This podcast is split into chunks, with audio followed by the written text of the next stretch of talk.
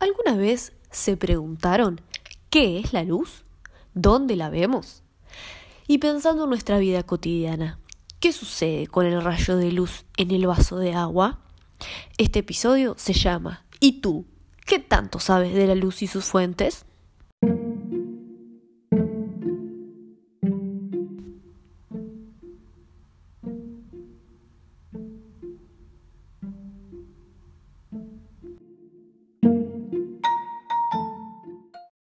Mi nombre es Gabriela Valvela y es un placer estar con ustedes hoy.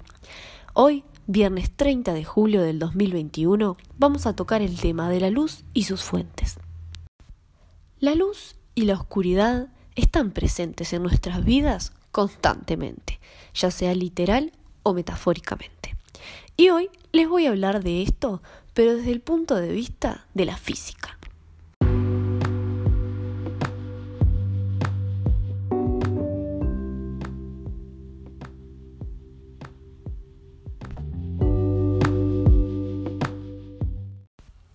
A la luz la podríamos definir como una forma de energía que nos permite ver el mundo que nos rodea. Se propaga en forma de onda en cualquier espacio y a su vez es radiación electromagnética. Las fuentes de luz logran emitir su luz propia y las podemos clasificar en dos. Las fuentes naturales, que son aquellas que logran emitir la luz sin la intervención del ser humano en el proceso, como lo es el fuego, las tormentas eléctricas, que varias veces hemos visto, el magma de los volcanes, la luna que en las noches nos acompaña, nuestro amigo el sol, y hasta hay animales que también emiten luz, como las luciérnagas. Luego tenemos las fuentes artificiales de luz. Estas sí son producidas por los humanos y algunas nos acompañan en el día a día como las bombillas, las pantallas, los equipos de calefacción, los medios de transporte, autos, ómnibus, aviones, trenes. Estas fuentes emiten luz de diferentes maneras. Una es la incandescente, que tiene la característica de aumentar la temperatura respecto a su ambiente. Por otro lado, la luminiscente no aumenta ni disminuye su temperatura con respecto a su ambiente, pero sí se caracteriza por la duración de la emisión de la luz.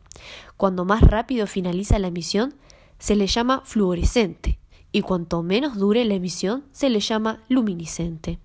Al contrario de las fuentes de luz, los cuerpos iluminados reflejan la luz que reciben y pueden ser opacos, la luz no puede pasar a través de ellos, como las rocas, los troncos de los árboles o nuestro propio cuerpo.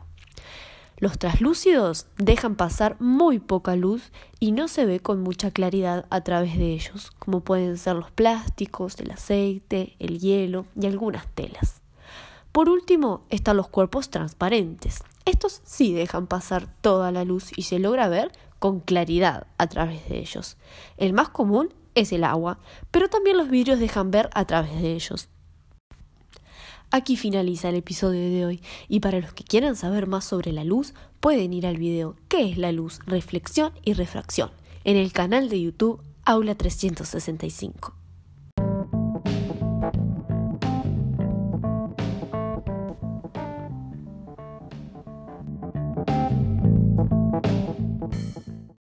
Para culminar, me gustaría regalarles esta frase.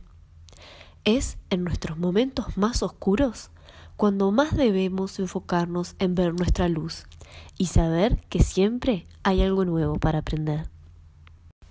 Hasta la próxima.